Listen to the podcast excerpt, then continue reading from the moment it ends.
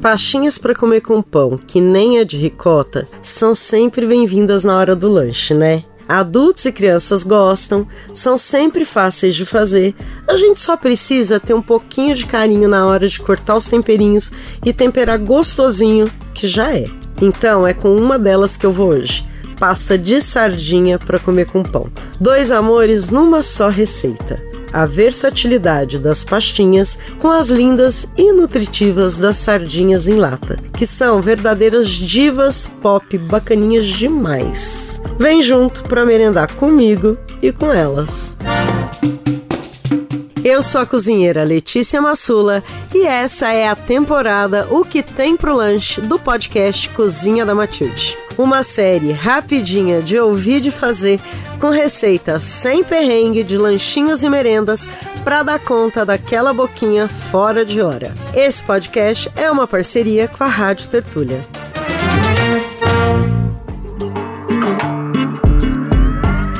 Cada um tem aí a sua receita dessa pastinha de sardinha. Essa aqui é a minha. Você vai fazer assim, ó. Você vai ferver a água e vai cozinhar dois ovos por 9 minutos no ponto de gema dura. Depois que der esse tempo, você tira os ovos e mergulha na água bem fria e quando esfriar, você descasca. Você pica os ovos bem picadinhos e reserva. Numa tigela, você vai colocar duas latas de sardinha, vai pegar o azeite de metade de uma delas, vai juntar também e é mais do que suficiente para temperar e untar a receita toda. Pega um garfo e dá uma desfiada nas sardinhas. Você vai quebrar ela em nacos, mas sem amassar demais. Aí você junta um tomate sem semente cortado em cubinho bem pequeno, meia cebola roxa também cortada em cubinhos, meia xícara de salsinha laminada, os ovos picadinhos, sal e pimenta do reino. Mistura tudo até ficar uma pasta pedaçuda.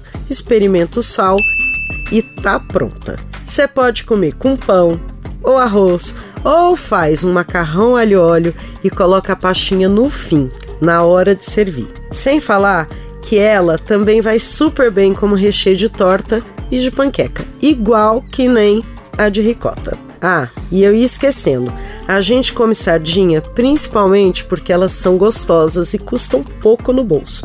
Mas além disso, elas são um alimento muito nutritivo e rico em ômega 3, super aliado do colesterol bom e inimigo do colesterol ruim. Só vantagens para a gente incluir regularmente as sardinhas nas refeições caseiras, não é mesmo? E é com elas e muitas beijocas que eu me despeço de vocês hoje. E peço, como sempre, biscoitinho, estrelinha, coraçãozinho, se você gostou dessa receita. Passa ela adiante.